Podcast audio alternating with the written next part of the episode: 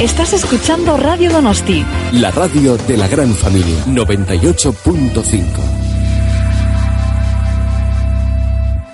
Un minuto para llegar a las 11 de la noche, tiempo en el que arranca el espacio para el deporte en sintonía de Radio, de Radio Donosti hasta la medianoche. Ya lo sabes, eh, vamos a hablar fundamentalmente de esa gran victoria de la Real el pasado sábado. También, por supuesto, hablaremos en largo y tendido de lo que ha sido la rueda de prensa de Philippe Montanier, rueda de prensa de despedida en el eh, día de hoy. Hablaremos de todo ello, pero antes, eh, ya lo sabes, siempre le dedicamos tiempo a analizar la actualidad del Real Unión aquí en la 98.5 de la mano de albañilería Antonio Olea Díaz.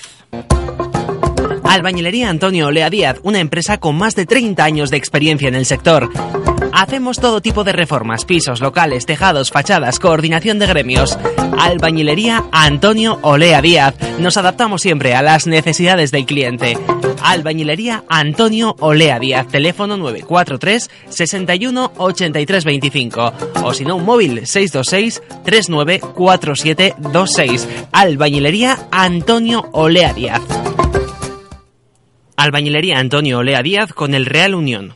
De la mano de Albañilería Antonio Lea Díaz tenemos que dar cuenta de lo que sucedió en la Junta General de Accionistas del pasado viernes en el Real Unión, eh, una junta en la que todos los puntos del orden del día fueron aprobados, eh, con mayoría además por parte de esa Junta General de Accionistas. Hubo 73 accionistas presentes en el acto, además de otros 40 que delegaron su representación en el Consejo de Administración. En cuanto al número de acciones, pues se representaban eh, un buen número del total, el 37,64% del capital social del club. Se aprobó, por también esa ampliación de capital que esperemos tenga el éxito que desea la Junta que preside Ricardo García. Estaremos pendientes de todo ello aquí en tiempo de Donosti Sport, ya lo sabes, de la mano de albañilería Antonio Lea Díaz repasando la actualidad del Real Unión.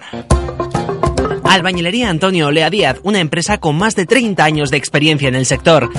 Hacemos todo tipo de reformas, pisos, locales, tejados, fachadas, coordinación de gremios. Albañilería Antonio Olea Díaz. Nos adaptamos siempre a las necesidades del cliente. Albañilería Antonio Olea Díaz. Teléfono 943 61 83 25. O si no, un móvil 626 39 4726. Albañilería Antonio Olea Díaz. Albañilería Antonio Olea Díaz con el Real Unión. Reformamos pisos, locales, tejados, fachadas, adaptándonos siempre a tus indicaciones y necesidades. Recuerda teléfono 943-618325 o el 626 39 26, coordinación de gremios de la mano de Albañilería Antonio Olea Díaz. Radio Donosti.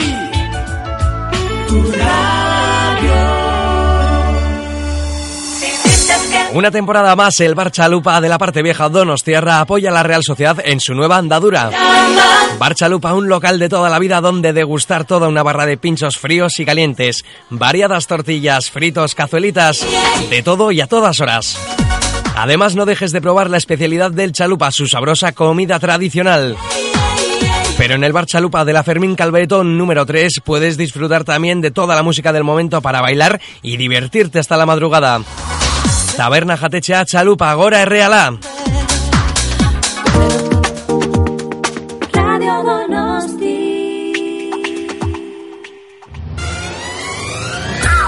Tres minutos sobre las 11 de la noche, enseguida la Limón en la 98.5 y en Teledonostia, analizando la gran victoria de la Real y analizando también la despedida de Philippe Montanier esta misma mañana de toda la prensa guipuzcoana y también, por supuesto, de la Real rumbo al Rennes, donde va a entrenar las próximas tres temporadas. Está tratando de seducirme. Entre la marcha y tanto ruido no le oigo sonrisa retorcida. Intentará abordarme por segunda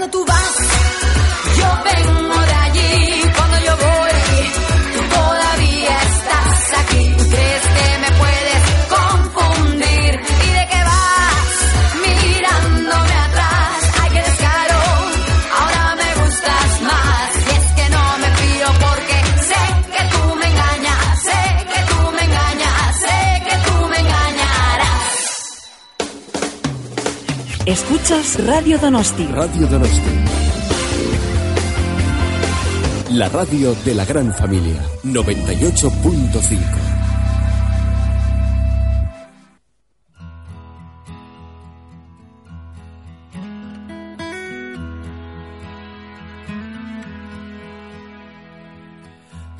tiene que pasar para que me ames? ¿Qué estrella del cielo ha de caer para poderte convencer? Quiero sienta mi alma sola, quiero escaparme de este terreno anochecer. Dice mucha gente que los hombres nunca lloran, pero yo he tenido que volver a mi niñez una vez más. Sigo preguntando por qué te sigo amando y dejaste sangrando mis heridas. No puedo colmarte ni de joyas ni dinero, pero puedo darte un corazón que es verdadero. Mis alas en el viento necesitan de tus besos. Acompáñame en el viaje que volar solo no puedo. Y sabes que eres la princesa de mis sueños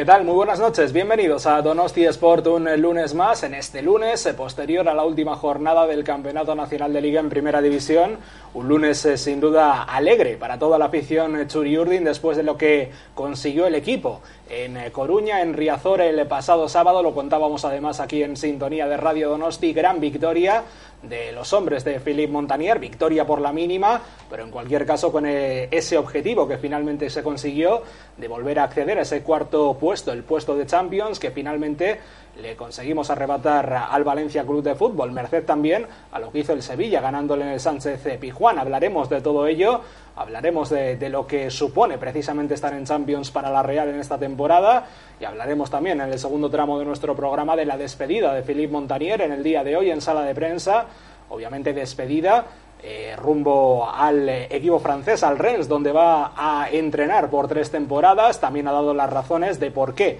se ha ido a ese equipo, de por qué en definitiva ha optado por la opción de ese equipo y no por la renovación de una temporada que le ofrecía la Real. De todo ello vamos a hablar. Saludamos ya a nuestros compañeros.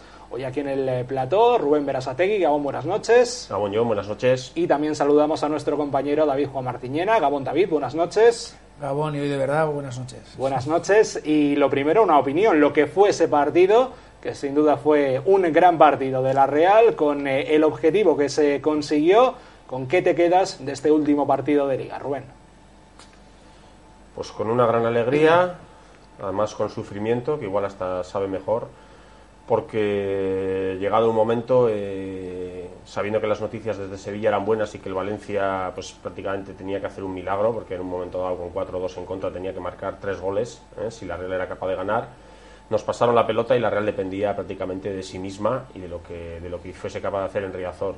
Pero claro, enfrente tenía un rival que se estaba jugando literalmente la vida, el descenso, y el Depor nos apretó muchísimo en el segundo tiempo. Nos apretó mucho, muy, muy, muy, muy fuerte. Eh, cada balón disputaban al, al 200% y la verdad es que, es que se sufrió mucho porque nos embotellaron en el, en el segundo tiempo y, y finalmente pues cuando sonó el pitido final pues fue una auténtica liberación porque, fue una gran alegría pero una gran con sufrimiento, no exenta de sufrimiento. Mucho sufrimiento, es verdad, en esa segunda parte, con un eh, eh, que sin duda se acercaba a la portería de Claudio Bravo de forma muy peligrosa. El Depor, no obstante, también sabía lo que se jugaba en ese partido, nada más y nada menos eh, que descender a segunda división, como luego pues eh, así resultó, ¿no? Un equipo, el de Augusto César Lendoiro, y comandado por Fernando Vázquez, que ya está una vez más en el infierno de segunda división. ¿Con qué te quedas de este último partido de la Real, con este partido en el que finalmente se consiguió el gran objetivo de esta temporada, David?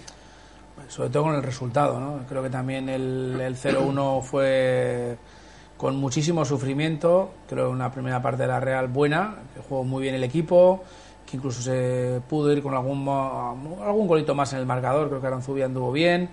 El equipo, desde luego, salió bien a la contra, no tuvo mucho la posesión de la pelota. Creo recordar un 60-40 a favor del Depor en la primera parte. Continuó también más o menos una, pues bueno, un porcentaje similar en la segunda.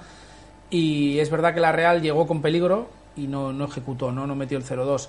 Y en la segunda parte cambiaron las tornas, a pesar de que siguió la superioridad del Depor en cuanto a la posesión de la pelota. Esta superioridad fue más efectiva, fue con mucho más peligro. La Real no supo matar a la contra en un par de ocasiones, con el cambio, desde luego, de, de Fernando Vázquez, colocaba a Salomao, colocó tres centrales, a Abel Aguilar atrás, pero prácticamente jugada de libre. Y el equipo, desde luego, del Deportivo de La Coruña tenía más, más gente en el centro del campo y arriba, nos hizo muchísimo daño. Y otra vez creo que, bueno, por un lado el Depor que te estaba obligado, desde luego, a intentar ya no solamente el empate, sino que tenía que ganar, a darle la vuelta al marcador. Eh, entró como podía, desde luego con muchísimo corazón, quizás con poca cabeza, y no fuimos capaces ¿no? de intentar meter el, el 0-2 en alguna ocasión, que las tuvimos y desde luego tuvimos balones a la contra peligrosos, pero sobre todo el Deportivo nos embotelló en el área, como decía Rubén. La entrada de Ansotegui al final quizá nos dio un poco más de tranquilidad en este tipo de, balones. Creo que no supimos gestionar bien esa segunda parte. Pasamos más apuros de lo que quizás debimos, sin olvidar que el Depor se juega a todo. Pero bueno, al final el, el 0-1 que, campeó, unido al resultado desde luego de la derrota del Valencia en Sevilla, pues nos dejó con un primero con un triunfo y con una cuarta posición, con una previa de Champions, que bueno, creo que es merecida por parte de la Real, a pesar de que en estos últimos cinco partidos de liga el Sevilla nos lo ha puesto muy complicado. Eh, perdón, el Valencia nos lo ha puesto muy complicado. Victoria por la mínima de la Real. Philippe Montanier, precisamente en la rueda de prensa posterior al partido, reconocía que el Deportivo de La Coruña había merecido más en ese partido. Y yo no sé si esa victoria por la mínima para la Real, a pesar de ser una victoria necesaria para conseguir la cuarta plaza, no fue demasiado premio para lo que vimos en el terreno de juego de Riazor para el conjunto Churiurdin. Rubén. Sí, es probable que sí. Tuvimos un poquito más de fortuna. También te diría dos matices. Primero, si el Depor hubiese corrido la mitad de lo que corrió el sábado pasado durante, durante la liga, eh, no tengo ninguna duda de que hubiese estado salvado bastantes jornadas antes. ¿eh? Tiene un equipo, sobre todo de medio campo hacia, hacia adelante, un equipo con gente que juega muy bien a fútbol. ¿eh? Desde, desde Ricky, desde Pizzi, eh, pasando por Abel Aguilar, que ha estado lesionado muchas jornadas, Bruno Gama, los, no conocía a un tal Salomau que, cada vez que cogía balón por banda izquierda nos volvía locos. La verdad es que tiene un equipo muy bonito, pero claro, corrieron, corrieron lo que no está en los escritos, eso de entrada. Segundo, el jugar en casa le permitía que entraban por encima del límite. Eh, Valerón estaba muy listo, cada vez que había un balón dividido, un choque, él iba al suelo y el árbitro pitaba falta cada vez que nosotros intentábamos salir con el balón jugado nos hacían de todo y muchas veces no era ni falta, ya no te digo ni tarjeta, ni falta. ¿eh? Por eso hubo una opción en el segundo tiempo donde ya pues muy enfadado eh, Ridman se calienta y hace una entrada, pero no menos de lo que instantes anteriores había sufrido un jugador de la Real que se intentaba ir por la banda. Luego eh, con una motivación y espoleados por un público que les llevó en volandas, eh, jugando al 200% y con un árbitro permisivo a ratos, eh, no cabe duda de que, de que tocaba sufrir, porque cuando tuvimos la oportunidad de por lo menos haber cogido una ventaja más importante en el partido, no lo hicimos, que fue en el primer tiempo y sobre todo a raíz del 0-1, que el de por ahí se despistó durante unos minutos. Al no hacerlo, el segundo tiempo la fortuna nos acompañó y nos podían haber empatado en cualquier momento porque la Real, una vez más, la única manera de defender que tuvo fue acumulando gente atrás. Y cuando acumulas gente atrás, basta un rechace, basta que en una acción te gane el delantero o se imponga el delantero al defensa para que puedas tener problemas muy serios. Tuvimos suerte, nos pegaron dos palos, uno fue del propio Íñigo Martínez, que luego otro, otro larguero. Hubo jugadas en las que nada, un rechace, cualquier cosa, podía haber acabado en manos de ellos en el área pequeña y eso ahí no hay, no hay nada que hacer. Eh, la fortuna estuvo de nuestro lado y yo creo que aunque no fue justo, eh, esta vez vencimos. Bueno, en cualquier caso sí que hubo puntos de tensión en el partido, punto de tensión importante en el minuto 84, cuando expulsan precisamente a Markel Vergara por doble amarilla.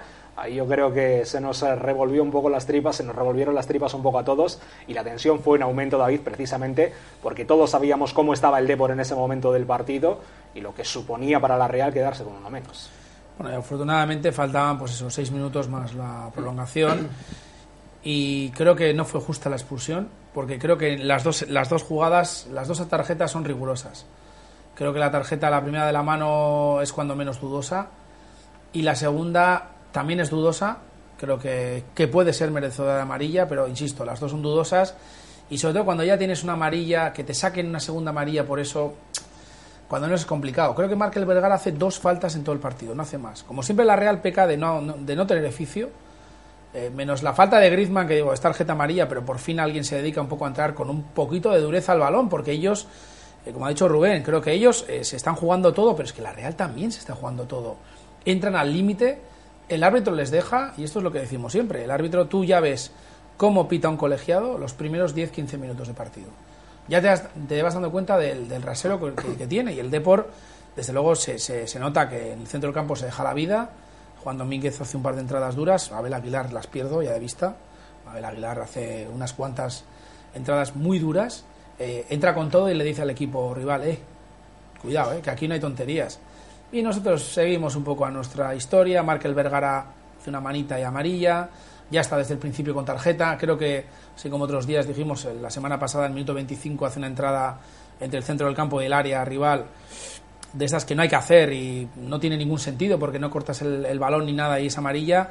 En esta yo creo que de forma inmerecida totalmente se, ya está con una tarjeta amarilla que le impide posteriormente, pues bueno, hacer algunas entradas. Y en una que hace que está cerca del límite quizás, le sacan amarilla y para mí de manera injusta, ¿eh? de manera totalmente injusta. También es cierto que Philippe Montanier, cuando tiene que hacer los cambios, como siempre no lo cambia Markel Vergara, sabiendo que estás jugando en el campo del Depor, que se juegan todo, viendo un poco el ritmo del árbitro durante todo el partido. Y siempre es fácil decirlo después a toro pasado, pero bueno, ya lo dijimos en directo durante la retransmisión y creo que bueno, al menos las grabaciones sirven para eso, ¿no? Eh, en este caso no saca a Ross también otra vez, bueno, eh, hace una serie de cambios que a mí no me terminan de convencer, creo que no corta el ritmo del rival en el partido y acaba teniendo que poner a, Sotegui pues para intentar frenar la embestida rival, ¿no? Pero bueno, quizás hacía tiempo cuando ellos ya cambian, ponen a Salomao, desde luego como decía Rubén, se mueve, aunque entra por la izquierda, se mueve prácticamente por todo el campo, tiene un nombre más en el centro, quitan un, centro, un defensa y ponen un centrocampista y la verdad es que el Depor es superior y como siempre en este caso luego hablaremos de la despedida y todo el mundo diremos que hay que aplaudir a Philippe Montanier le aplaudiremos por la cuarta plaza pero yo creo que otra vez no gestiona bien los cambios Enseguida vamos, a hacerlo hablar, bien enseguida vamos a hablar de los cambios, pero por cerrar este capítulo de Markel Vergara, doble amarilla, expulsión eh, del eh, jugador realista, eh, merecida o no, Rubén. Rigurosa, muy rigurosa. Visto lo que hicieron los jugadores del Depor, visto cómo entraban, visto con la intensidad a la que entraban, no me parece que la entrada de Markel sea ni mucho menos merecedora de una segunda tarjeta. No seré yo quien me queje de una tarjeta amarilla cuando en un momento dado, en momentos de la liga, nos han expulsado a no sé cuántos jugadores del equipo rival, a veces merecida, otras veces más rigurosamente, entonces no seré yo que me queje, pero es evidente que el jugar en casa muchas veces lo que trae es estas cosas, lo que te trae es pues que tú puedes entrar eh, con el reglamento pues con uno o dos puntos más y el rival no, porque al, rival le sacan tarjetas.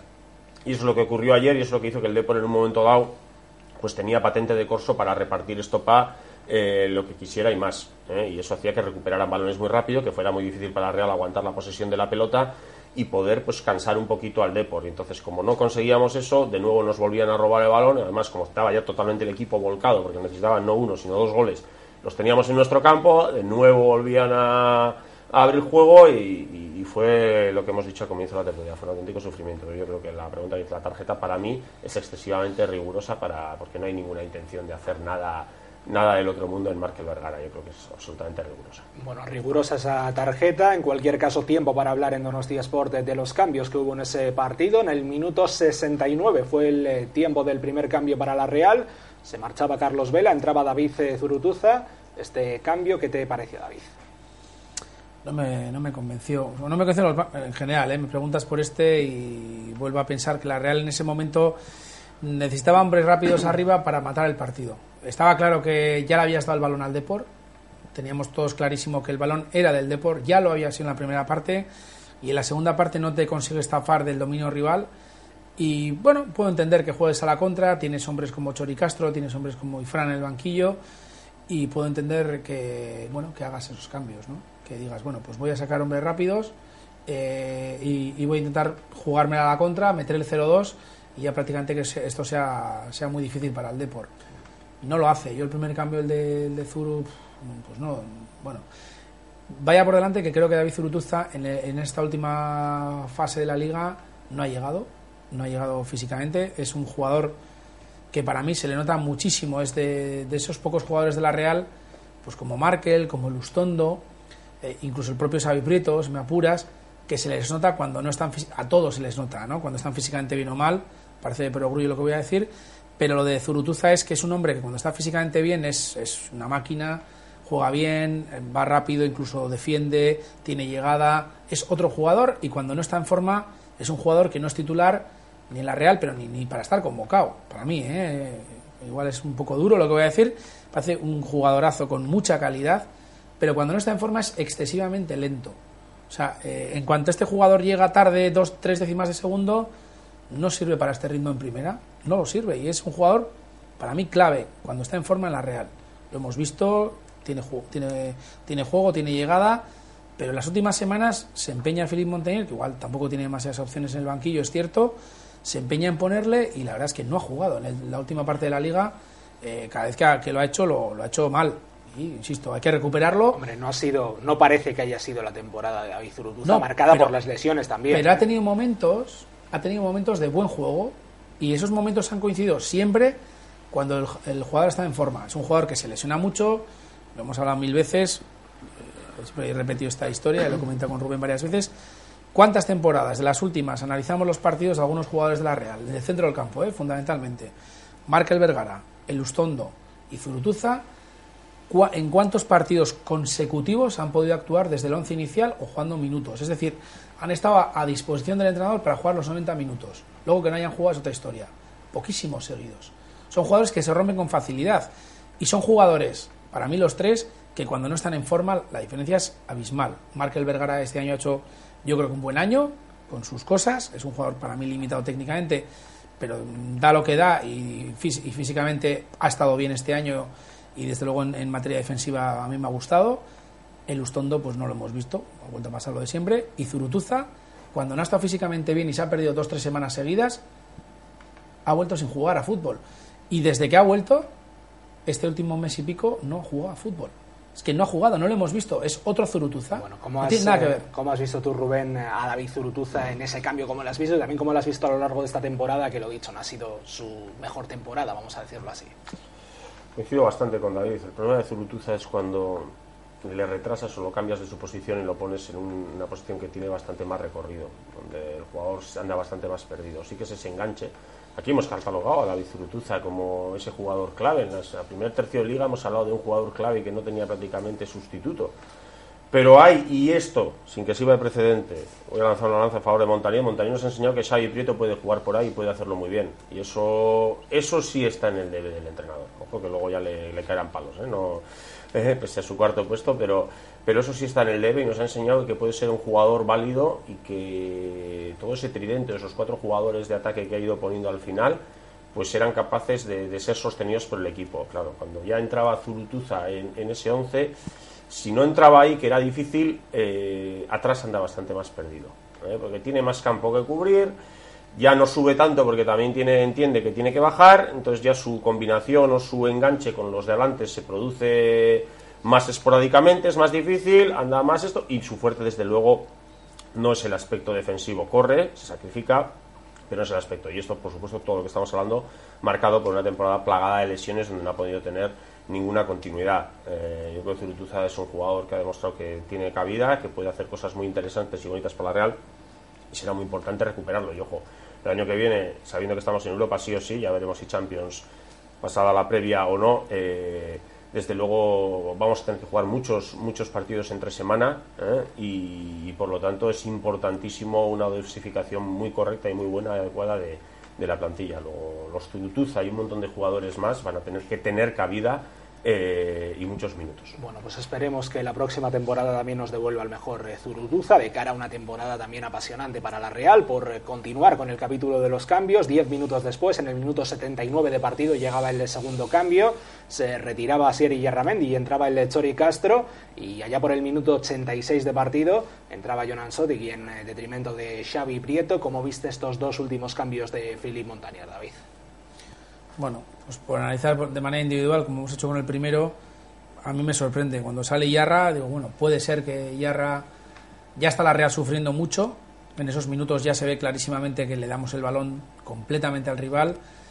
Y yo en ese momento sí empiezo a ser un poco más segurola. Digo, bueno, el Chori es un jugador que me, gusta mucho. eh. Creo que además eh, cuando ha estado bien en forma y bueno, como todos los jugadores necesitan también de, minutos y de estar en condiciones, pero es un jugador que se ha moldado bien a jugar esos 30, 35 minutos en algunos casos, 20 en otros, a cuando ha tenido que jugar 90 o 60, porque normalmente cuando ha jugado titular ha- normalmente ha sido uno de los tres cambios.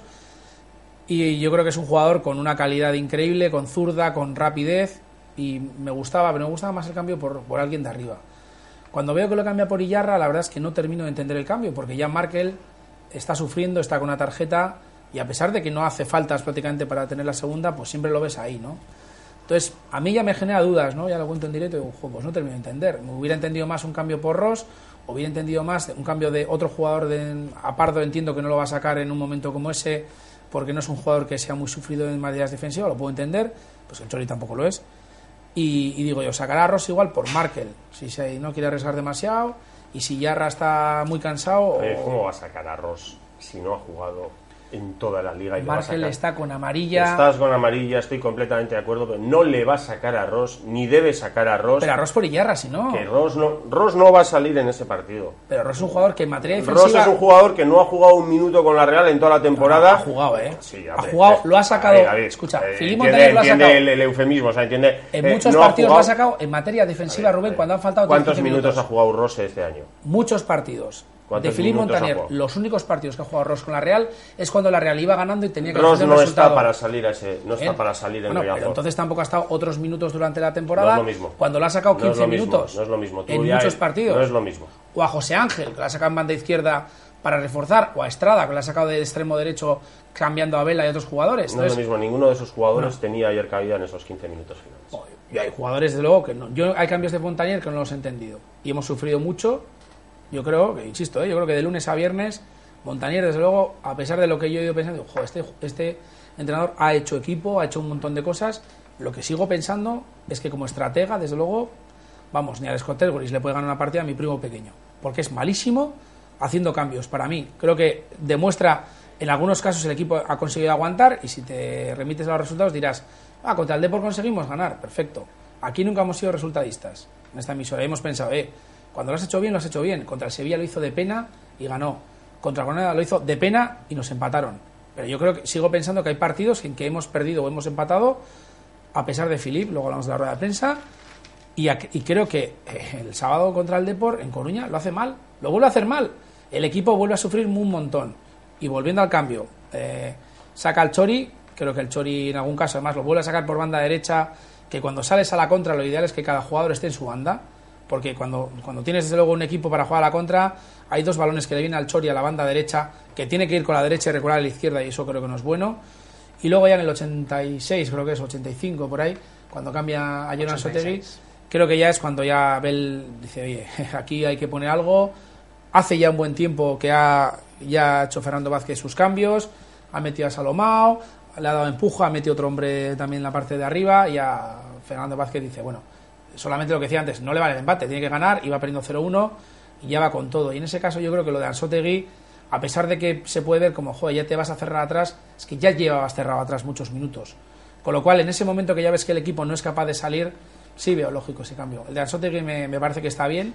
Es un jugador que, a pesar de que, mira, decía Rubén, lo de Ross, Ansotegui ha jugado menos minutos que Ross. No lo sé, habría que mirar la estadística, no, pero bueno. te digo, en cuanto a. No, te digo, te digo yo, eh, igual Ansotegui ha jugado algún partido titular, Ross no lo ha hecho prácticamente, pero en cuanto a, a partidos que ha salido de suplente, Ross lo ha hecho más. Pues mismo, pero quiero decir que Ansotegui lleva, lleva años. lleva sí, no, lleva años. Y a pesar de que la Real esta temporada con tres centrales ha jugado en partidos contados con los dedos de una mano en minutos finales, es un jugador que se pueda moldar a ello.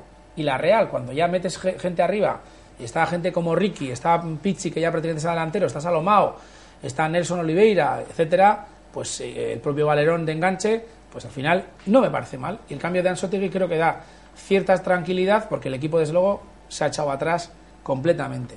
Y luego hay un detalle, que si no lo, igual lo preguntas luego, es me encanta, es esa falta de esa tarjeta de Griezmann. O sea, es una jugada en la cual Griezmann demuestra que va a por dos balones, desde luego va a intentar robar dos balones y al tercero hace una falta entrando por detrás, pero demuestra el equipo garra. Y es de las pocas jugadas que recuerdo del equipo en las cuales mordemos en el centro del campo. No es morder, David, que es que la jugada anterior. Le han pegado un viaje. Escucha, venía, venía de una jugada donde el jugador de la Real había salido por la otra banda. eh, no sé si fue Bruno Gama o qué, se pegó una, una entrada a lo Tarzán con los dos a lo cuchillo, Sí, con los no- dos una segada, no pitó ni falta, Ni vino falta. la jugada y por eso viene todo quemado y nada, no, No, es- pero no es es- garra, eso es un dir- minuto y medio después. Directamente que estás, que Griezmann- estás quemado y haces, que me Pero parece bien. Pero- pierde el balón en el, cerca del área rival. tampoco tiene más. Pierde, no, no, pero es que para mí es un detalle fundamental. La Real yo no le veo pelear balones y hacer faltas y cortar balones, e incluso con esa falta, yo lo que digo siempre, Griezmann no solamente, aparte que es tarjeta amarilla, clarísima, nadie discute, demuestra al equipo que va con garra y sobre todo lo más importante, pierde tiempo. El rival se obceca, mete, se mete en una especie de tangana. Y yo creo que eso es malo para el Depor. Lo vemos a los juegos del banquillo, se paran, cortas el partido. Y la Real en esta temporada no ha hecho esas jugadas de oficio en todo el año. Entonces, me parece increíble que un chaval como Griezmann, con la juventud que tiene, sea capaz, por mucho que venga caliente, que es verdad que la jugada anterior le hace una segada que realmente no le cortan, no le cortan el balón al rival, no, no, no pitan ni falta, Griezmann demuestra garra, cosa que no tiene gran parte del equipo en este partido. Le falta garra a este equipo, al hilo de lo que comenta David Rubén. Porque no es un equipo que se caracteriza por, por saber por saber zurrar o ser un equipo caliente o saber repartir o incluso pues adolece de cometer faltas, trata de jugar bien el balón, no tiene esa contundencia. Bueno, es un estilo de juego, siempre lo hemos criticado, muchas veces, o bueno, muchas veces casi siempre nos ha venido mal, pero los jugadores yo creo que, que, y Casta en un momento dado son jugadores que pueden llegar a sacarla. Otra cosa es que no la saquen siempre. Falta, sí, a veces no es algo de lo que estemos sobrados, está claro, y en algunos partidos lo que les falta, estoy de acuerdo, les falta un poco de oficio. Y al hilo de lo que comentaba también eh, David sobre los eh, cambios eh, que hubo, los últimos cambios de Philippe Montanier, ¿tenía eh, Philippe Montanier en el banquillo mejores alternativas, Rubén? Pocas, pocas, porque está claro que en Pardo no confía y problema está, está claro que Yarra si lo cambias porque no puede aguantar los 90 minutos. O sea, eso, eso es de cajón. ¿eh? Si, si lo cambias porque el chaval no puede más y ya el agujero se está produciendo. Eh, ante lo que tiene ahí, pues, pues, pues decide sacar a Yarra por Chori. Que tampoco me parece un cambio malo alguien que pueda aguantar un poquito el balón, que pueda que pueda pues dar un poquito de respiro en algunas jugadas, aunque ya te digo que el Depor, en el momento en que la Real recuperaba, el Depor se extralimitaba y por encima de la ley, como se diría, pues cometía faltas que no eran pitadas por el árbitro. Ahí es donde yo me quejo mucho de la actuación arbitral, de que eso hay que cortar y ahí se hubiese dado mucho respiro. Y luego el último cambio, pues, pues, pues Ansotegui, pues ya también es entre perder un poquito de tiempo, poner un central, estabas con 10, ya la Real estaba jugando, ya igual que estuviese Marque, lo que no estuviese Marque, le estaba jugando a estar, a estar embotellada y el Depor llegaba con facilidad. Es lógico que pongas un jugador de esos. Alternativas realmente, realmente la Real no tenía muchas alternativas. ¿eh? No, tenía, no tenía muchas y desde luego hay jugadores que no iban a salir en esos 15 minutos pues porque no han jugado, no han sido habituales en toda la temporada y incluso aunque Pardo haya disfrutado de, momen- de momentos y de ser titular en los últimos partidos no estaba y es mucha responsabilidad en un momento dado para incluso un Pardo, ya no te digo un Ross, ponerles ahí a Ansotegui ya está mucho más curtido en este tipo de partidos, es un hombre otras características y un hombre que ha sido titular en la Real durante, durante, durante años. ¿eh? Entonces es, es una cosa distinta. Alternativas realmente Philip no tenía muchas y, bueno, eh, no es de las peores veces que yo lo recuerdo haber gestionado el, banquillo o los cambios. Si bien lo que yo me quejaba es de que se echaran el equipo, se echara el equipo atrás y, y reculara tanto durante gran parte del segundo tiempo. Al hilo de esos jugadores que efectivamente han contado poco para Philippe Montanier en esta temporada, estaría bien saber también cuál va a ser su futuro en la Real. Obviamente depende del nuevo técnico que venga al conjunto Churiurdi, nombres eh, como Ross, Ross precisamente,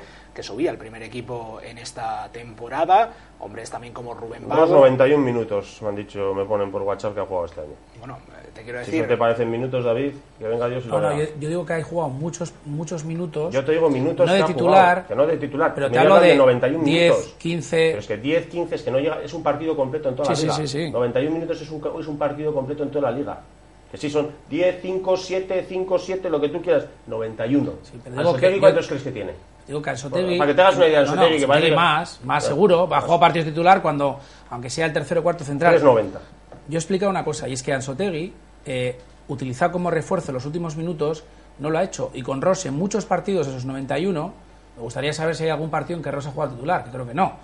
Y lo que digo es que Ross ha jugado muchos partidos, aparte de Montanier ya sabemos que cuando cambia un jugador no lo cambia 30 minutos. Entonces estoy seguro que de esa estadística, pues preguntarle al genio de, de Zarauz, que seguro que te ha mandado el mensajito, que estará por ahí, los 91. ¿cuántos partidos de esos 91 ha jugado de inicio? Seguro que cero, me lo juego. Segundo, eh, ¿cuántos partidos ha jugado más de 15 minutos, Ross? No, no ¿Y en cuántos cara. minutos? No, no. ¿Y en Ya cuántos? voy a Mr. Chip y en- de y en- No, pero. ¿y en cuántos minutos? Te digo, joder, en un partido que en el que vas ganando y quieres aguantar resultado. Y, te estoy, y yo me acuerdo de memoria los partidos en los que Ross está jugando porque la Real va ganando. Entonces, buscas un medio centro defensivo. Si es que, Rubén, está claro, no está Lustondo en el, en el terreno de juego. No está ni para jugar. No está ni convocado, pero además está pasado de forma. Zurutuza yo la saca al campo. No tienes más jugadores, estoy de acuerdo. No tienes mucho más. Otra cosa es que tú hagas, el, desde luego, evidentemente, el equipo que tengas. Y en este caso tienes a Pardo, que te consideras que no está para defender, yo también lo creo así. Y dices, o cambia un jugador antes y no te sirve, cambias al Chori y el cambio no te va bien, ¿vale? Yo creo que era claro. Y segundo, dices, ¿a quién saco? Ojo, pues no tengo más. Tengo a Sotegui y Cadamuro, no hay más. Y luego puedes tener incluso pues, un lateral. Y en este caso lo que decides es, tienes a Cadamuro y José Ángel. Que yo creo que ese banquillo, con tres defensas de los posibles, no tiene sentido. Lo hemos hablado un montón de veces durante esta presente temporada. Pero digo, no tienes más cambios, ¿de acuerdo? Con lo que tienes. El cambio de Ansotegui el 86 me parece bien pero creo que antes puedes hacer otras cosas. El equipo, desde luego, se- se- tiene vaivenes desde el minuto do- 10 o 12 la primera parte. Le das el balón al Depor y no eres capaz de tener el balón. Entonces, cuando tienes eso, yo digo que tienes que tener un equipo para jugar a la contra. Ahora, ¿lo queremos ver todos como que se ha ganado 0-1 y estamos en Champions? Encantados. Yo estoy feliz. Vamos, el sábado a la noche fui el hombre más feliz del mundo, salí que pegando botes y he disfrutado como un animal. Alguno puede estar escuchando y decir ahora, joder, pero si hemos, si hemos quedado cuartos, de acuerdo, ¿eh? Pero estamos hablando de lo que se ha hecho mal. Ahora, lo que se ha hecho bien, joder, el resultado. Cuartos, eh, una temporada histórica, hemos quedado por delante del Valencia, hemos sido para mí mejores que el Valencia, lo hemos merecido. Y a pesar de todo lo que estamos diciendo, joder, el equipo ha quedado cuarto y jugamos la previa. ¿Quién podía soñar más al principio de temporada? Nadie. Bueno, en cualquier caso es con lo que nos tenemos que quedar, ¿no? Es eh, con eh, esa temporada que ha hecho la Real, con esa cuarta posición que ha logrado en eh, Primera División, jugará la liguilla previa de Champions allá por el mes de agosto. Una gran temporada, pese a todo Rubén, una temporada que hay que enmarcar precisamente porque yo creo que en el imaginario de nadie estaba precisamente que la Real pudiera acabar cuarta en esta temporada 2012-2013. Sinceramente no, sinceramente no. La Champions era algo utópico, era algo que no, no nos imaginábamos que podíamos estar rondando, rondando estos lugares. ¿eh? Los más optimistas yo creo que podían pensar que quizás un intento de clasificarse en Europa, de estar en la Europa League, un octavo puesto, ahí estaba yo creo que eh, el más optimista, saliendo las cosas muy bien, pero sí que hay que reconocer que de un tiempo, pues ya a finales de noviembre, mediados de noviembre, el equipo empieza a dar unos resultados fantásticos, pero un nivel de juego, un nivel de juego excelente y, y bueno, y se ve. O sea, creo que desde noviembre no perdemos un partido en casa. Creo que en el 2013 hemos perdido dos partidos. ¿eh? Creo que fue el de Getafe, el de Getafe y el de, el de del Madrid. De Madrid, ¿no? O sea, fíjate desde enero, que porque el partido del Bernabéu fue el día de Reyes. desde o el día el 7, de Re- el 7 de enero, El día o seis, seis, el día el seis. día 6, pues el día de Reyes, desde ese día hasta que perdimos en Getafe, no habíamos perdido. Yo creo que han salido muchas cosas bien, pero yo aquí eh, sí que me, hago una pregunta, ¿no? Es decir, ¿cuál es el verdadero nivel de algunos de los jugadores? Es decir, yo sí le he visto a Aguirreche jugar a este nivel. Mi, pregunta es, ¿es este el nivel de Aguirreche? Yo le he visto a Carlos Martínez jugar a, este nivel. Y lo hemos visto jugar no solo un partido, sino un montón de partidos. ¿Eh? ¿Es este su nivel? ¿Es este el nivel de De La Bella? ¿Eh? Parece ser que este sí puede ser el nivel de Yarra. Eso sí que parece ser que puede, que puede ser. ¿Eh? Pero ¿Crees que hay un componente más de fortuna que de verdadero nivel de los fortuna, sino que se ha dado a la vez de que ciertos jugadores han rendido incluso por encima de sus posibilidades. A no ser que me demuestren durante los años venideros que no, que este era el nivel y que lo han hecho es alcanzar o llegar a una madurez en este momento. Eso es lo que está por ver. Eh, sí que ves en jugadores que este sí que Vela juega así, bueno, puede estar mejor o peor, pero Vela intuyes que puede tener ese nivel. Que hay, haya ciertos jugadores que Griezmann juegue o este o rinda un gran nivel ya en los últimos 20 partidos, pues dices, sí, este chaval lo puede tener. Pero ha habido jugadores que sí que han dado un nivel que ha hecho que suba muchísimo el, tono y el nivel del equipo y que haya hecho posible, pues al final, conseguir una clasificación de Champions. Habrá que ver, Yaskula también fue tercero en un Tour de Francia y jamás volvió a dar un nivel parecido, es lo que me refiero, por ponerte un ejemplo. Por ponerte un ejemplo. Entonces, decir, si estos jugadores son capaces de en los años venideros de dar un nivel parecido, la Real tiene un futuro muy, muy esperanzador por delante. Estás mostrando un cóctel un poco explosivo, ¿no? Lo de Yáscula, tercero. No, lo que quiero decir con la metáfora de, de Yaskula, sí, David, es que eh. hay jugadores, hay corredores que en un momento dado dieron un nivel impresionante y nunca más se volvió a ver. Pero Aquí hay jugadores. no, los motivos, No, o- no, no, no. Aquí hay jugadores que han dado un nivel. Yo a Aguirreche le podía, le podía conocer como rematador, le podía reconocer como jugador de área. Hasta ahí. Luego, mejor o peor rematador. Pues bueno, estaba claro que los números últimamente en las últimas campañas, o sobre todo hasta esta misma campaña, que hasta enero creo que llevaba dos goles, no eran números de ningún gran rematador, pero eran, por lo menos sí que le decía, puede tener en el área peligro. Pero fuera del área era nulo. De repente Aguirreche, Dos fuera, de, bueno, poco, fuera del área, fuera del área se ha convertido en un jugador que es capaz de jugar él solo y hacer jugar a los demás, de combinar, de hacer genialidades como lo que es la el contragolpe contra el Valencia, con, con auténticas pasadas, dar pases milimétricos, de, o sea, eso, Confianza. bueno, pues si es solo confianza, pues, pues, Hombre, pues puede. se entrenan las cosas, pero no con 20 años aprendes. No lo sé, 25, no lo sé. 26 Eh, más no puede ser eh, un paquete, está claro que no puede ser un paquete en noviembre y un genio en marzo, pero pasar tan de una manera tan brusca y tan drástica de eso a lo que hemos visto en la, o sea, es que si, si el nivel de Aguirreche, te lo dije en la tertulia pasada, si el nivel de Aguirreche es este, o sea, tenemos un delantero centro muy bueno.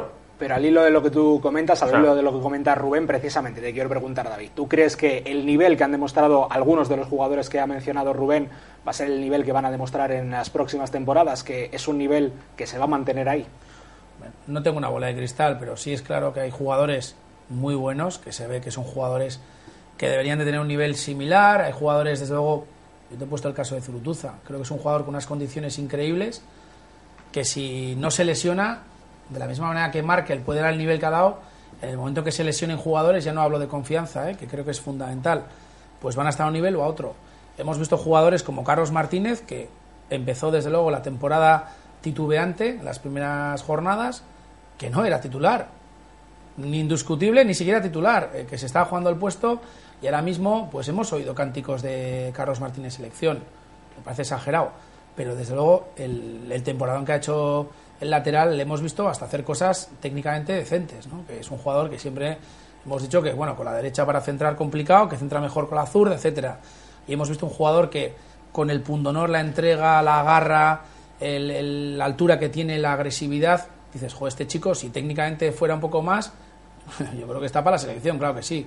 Pues que técnicamente le falta todavía, para mí, mucho, ¿no? Insisto que creo que ha hecho a- año increíble. Lo de Aguirreche lo mismo, ha metido 14 goles. Eh, no ha llegado nunca a 10. O sea, este jugador no había llegado a 10 goles. Y dices, en segunda, joder, es que meter 14 en primera es como meter, no sé, 20 en segunda. O sea, es que meter en segunda goles, no, es que este ahí, segunda no lo hizo mal. Sí, sí, pero en segunda hay que demostrarlo con primera. Hemos visto jugadores como Yago Aspas en el Celta, como Javi Guerra en el Valladolid. Yago Aspas lo hace bien, Javi Guerra no también. Jugadores que ahora mismo hay uno en Almería, que no me acuerdo el nombre exactamente, que ha metido creo 27 goles. Si sube la Almería, a ver cuántos, a ver cuántos goles mete. Pero yo creo que hay muchísimos jugadores de la Real Sociedad que va a ser una incógnita. Pero desde luego con Philippe Montanier hay una cosa que es evidente, sea gracias o no, han dado un salto importantísimo en la presente temporada. Bueno, hablaremos del futuro de muchos de los jugadores de la Real, pero tenemos que hablar en este último tramo de Donostia Sport de la que ha sido la noticia del día en el ámbito Churiurdin, la despedida en forma de rueda de prensa de Philippe Montanier, rueda de prensa que ha dado esta mañana y donde ha explicado precisamente los motivos de su salida, motivos que hasta ahora, hasta que terminara la liga, no quiso dar y que pre- precisamente pues eh, encomendaba a la prensa, o emplazaba a la prensa, mejor dicho, a hoy lunes eh, precisamente para dar una explicación del porqué de su salida. Philippe Montanier que ha hablado eh, de que su fichaje por el Rennes es un fichaje por el proyecto deportivo, no solo por eh, los eh, años, por las temporadas. La Real le ofrecía uno, el Rennes le ha ofrecido tres, que es eh, finalmente el compromiso que él ha adquirido con el equipo francés. Y también ha dicho que no es un eh, problema de dinero. Por centrarnos en este asunto, eh, ¿nos creemos lo que dice Philippe Montanier, Rubén? Me creo que no es un problema de dinero. Me creo que no es un problema de dinero. Me creo que si este entrenador vino pagándose por él una cláusula de, de 500.000 euros, no la estás pagando por un jugador, ¿eh? la estás pagando por un entrenador, ¿eh? Viene con una vitola en principio que quieres sostener bajo, eh, bajo sus hombros o bajo su espalda un proyecto al menos a un medio plazo. Un medio plazo jamás te diría que son dos años. Eh, tiene el comienzo que tiene, está a punto de ser cesado, mejora en la segunda parte de la temporada, hablo de siempre del primer año, y hace unos números pues como su antecesor. ¿eh? Eh, números parecidos, pero todos con un convencimiento que tiene una mejor plantilla. Eh, ahí sí que surge en el Consejo, también tiene muchas dudas, si seguir con él o no, pero finalmente yo creo que forzado un poquito, porque varias, varios eh, fichajes que habían hecho como el de Mariga habían sido un fracaso absoluto, pues no quieren, quieren decir que siguen apostando con él. Comienza de nuevo la Real un poquito dubitativa y luego hace lo que hemos visto todos. Eh, y entonces al Consejo se le empieza a plantear un problema, porque tenían muy claro el Consejo. El Consejo, al comenzar esta temporada, tiene muy claro que este es el último año de montaña. Es decir, el Consejo no ha tenido, este entrenador no ha tenido la confianza de la Real nunca. Te estoy hablando, es mi opinión, ¿eh? no son datos contrastados, pero bueno, es, mi opinión. Eh, no ha tenido nunca la, confianza del Consejo ¿eh? y tampoco ha tenido en muchas fases el apoyo de la grada. ¿eh? Eso y el Consejo también era, lo, sabía y era consciente. Creo que pocos entrenadores han llevado las dos pitadas, creo que una el año pasado frente al Betis y alguna otra que se ha llevado Philippe Montanier. Dicho eso, entonces lo tienen claro de que no le van a renovar. Pero claro, los números de Montanier, al principio se habla de la Europa. Joder, es que es que igual nos mete en Europa. ¿Qué pasa si Montanier nos mete en Europa? Pero claro, que llega un momento en que no estás hablando de que nos mete en Europa, que en Europa ya nos mete seguro. ¿Y qué pasa si nos mete en Champions? Entonces, claro, el Consejo mueve ficha. Mueve ficha y dice, joder, no, por lo menos de cara afuera, de cara afuera no podemos no podemos no, no intentar renovarle. Si hacemos caso de, su- de tu tesis, no parece que el Consejo, El Consejo no. haya eh, de alguna manera recuperado o obtenido mayor confianza en Philippe Montanier precisamente porque solo le ofrece un año de Exactamente, renovación. lo que le hacen es invitarle a irse. La oferta que le hacen es irrisoria y es para Montanier muy decepcionante. Muy decepcionante porque le demuestran es que el Consejo no tiene confianza en él. Eso es lo que, eso es lo que con la oferta que está haciendo, eh, nosotros le hemos hecho una oferta y luego ya con el con el bombo popular de expandir noticias ya se empieza a hablar ¿no? de que esto es un tema de dinero, de que esto es eh, que le ofrecen algo irrechazable y que se está yendo por ello. No, no, señores. No, no va por ahí, no sé, o sea, igual en tres años claro que al final suma más, pero él decía que incluso cobra más dinero aquí al bolsillo del que va a cobrar en, del que va a cobrar en Francia, ¿eh? porque allí las retenciones igual son superiores a las cosas de aquí, como no lo sé no, no voy a entrar ahí. Pero lo que sí te voy a decir es que lo que hace el Consejo es, es que algo le tenemos que ofrecer, algo le tenemos que ofrecer, porque claro, es que primero nos iba a meter en Europa, ya nos estaba poniendo dudas, pues no, es que, es que en Europa nos mete seguro, igual nos mete en Champions, y les acaba, les acaba metiendo en Champions, entonces ha tenido que mover fichas sí o sí, hacerle algo. Claro, le ha hecho una oferta para el entrenador muy decepcionante porque ha visto que realmente el Consejo no confía en él, cosa que no es nueva, porque no ha confiado, yo te diría, prácticamente desde el, el- día que ganan el partido contra el Betis, están a punto de ser, a pesar del gol de Íñigo Martínez, pesar del gol de Íñigo Martínez en aquel famoso 2-3, el gol del medio campo. a la pasada sí, sí, el gol del medio campo. A pesar de aquel gol, lo, querían cesar. Lo querían cesar porque el, el presidente baja al vestuario absolutamente indignado diciendo que no sabe gestionar los cambios, que no sabe gestionar el equipo porque la Real ganaba 0-2 y vio como en 10 minutos le volvieron locos, les empataron a 2 y estaba absolutamente cesado y ese gol le salvó y le hizo cambiar la cosa y no echarle por lo menos ese día. Y luego le volvió a salvar al- en la temporada, o sea, en, ese- en el partido siguiente en casa, te hablo también remontando esto, les, les salvó que remontaron en 5 minutos un 1-2 al Málaga y le ganaron 3-2. Y claro, ya con dos partidos seguidos no tuvieron narices de echarlo. Pero la confianza, yo te diría que más o menos desde aquellos momentos no la ha tenido nunca. pero no la ha tenido ni hasta ahora. Entonces, lo que hacen es eso. Al hilo de los eh, motivos eh, de la salida de Philippe Montanier, Mm. ¿tú crees que efectivamente son esos los motivos? ¿Que hay otros que no se quieren eh, sacar a la luz, David? Bueno, ahora algunos seguro, cosas que no nos vamos enterando, pero para mí hay una cosa que sí me ha demostrado Philippe Montanier y yo he sido muy crítico con él, pero sí me ha parecido un entrenador muy sincero, casi siempre, menos en el momento en que creo que se le pone contra la espada y la pared y, bueno, dice que se espera a final de temporada y bueno, la presión es insostenible y se, se filtra que ya ha fichado por el Rennes y demás. Pero bueno, creo que eso ya es un tema que él quizás no puede controlar y yo hasta cierto punto lo- se lo puedo llegar incluso a perdonar en cierta manera. ¿eh? Lo, digo como una expresión pues, entre comillas, ¿no? es decir, que creo que es un entrenador que sí ha demostrado honestidad y cuando ha hablado normalmente, no ha hablado cuando no podía hablar, con lo cual no ha mentido y cuando ha dicho algo normalmente ha, ha tenido razón. A mí me ha sorprendido una cosa esta mañana y es, sinceramente, de todo lo que hemos ido hablando y con esto de que iba a cobrar más o menos, cuando él ha dicho que iba a cobrar netamente, que es lo que realmente importa, no lo que le cuesta de- en este caso al, equipo, al Rennes o a la Real, sino lo que él va a cobrar, lo que él va a acabar ganando, cuando ha dicho que la oferta del Rennes era menor que la de la Real. A mí eso me ha sorprendido, ¿no? En cierta manera. Digo, bueno, pues de lo poquito que, que puedes pensar, es, por un lado es eso. Y por otro lado, pues bueno, habrá tenido que decidir. Habrá pensado un añito la Real, tres el Rennes, un proyecto deportivo importante. Y lo que ha dicho Rubén, no me voy a repetir, creo que lo hemos dicho por activa y por pasiva durante la presente temporada, las últimas semanas también. No creo que el- la Real, desde luego, la haya tenido como un entrenador a futuro, nunca lo ha tenido. Y estoy de acuerdo, cuando el equipo, desde luego, ya no solamente en Europa, sino que incluso se está, después del Valencia, planteándose muy, muy, muy seriamente el jugar la previa de la Champions, como al final así ha sido, pues eh, al Consejo se le ha planteado un problema. Ha tenido que hacer efectiva esa opción y, y no ha habido más. Un año, pues un año. Entonces, a mí lo que sí me parece es que si el Consejo no ha tenido claro, me parece hasta cierto punto normal que diga, bueno, te has ganado, la, te has ganado el año, en ese- voy, a, voy a, y realmente luego ellos pensarán si es porque realmente piensan que era un buen entrenador para continuar esta, este año o realmente están pensando en otro entrenador dentro de un año, que eso es lo que yo pienso, pero esa es mi opinión, no la puedo contrastar, con lo cual pi- pienso que la Real este año no tenía un relevo natural, no tenía una salida, ahora mismo veremos quién puede venir, eso también es importante cuando dices, no, no me gusta el entrenador, ya, pero ¿qué plan tienes? No, no tengo plan, joder, tú, pues entonces espérate un poquito, ¿eh? Ofrécele algo. Entonces, la Real, a mí la sensación que tengo es que ¿Y el cómo se va Philippe Montanier de la Real? El entrenador que tenía la Real encima de la mesa- cuarta y Mira. con todo lo que eso puede Por supuesto. traer de lastre para el que venga después. Pero la. Real no tenía, la Real tenía un entrenador, ha habido varios, pero uno de los que se ha tanteado clarísimamente es Unai Emery. O sea, es de aquí, es un don Arribi, está en el Sevilla y tiene un año más. Y ha dicho, no voy. Valverde ya dijo que si no renovaba con el Valencia, y lo ha hecho además, se iba al Athletic. Eh, no hay muchos entrenadores de la liga, se ha hablado de Paco Gémez, se ha hablado de otros, y realmente se está hablando ahora mismo de un entrenador como el Tata Martino, que parece que puede venir si viene después de la Copa Libertadores, etcétera, para un equipo que si va a jugar la previa, ojo, este equipo no puede, se tiene que empezar a entrenar ya. Es decir, se van ya los jugadores ahora, ya se han ido Iyarra y con la sub-21 y Iyarra Íñigo Martínez, tienen que empezar a adelantar. En este caso no lo van a decir ya, pero adelantarán la vuelta y necesitamos un entrenador importante. Por eso, Philippe Montanier se va.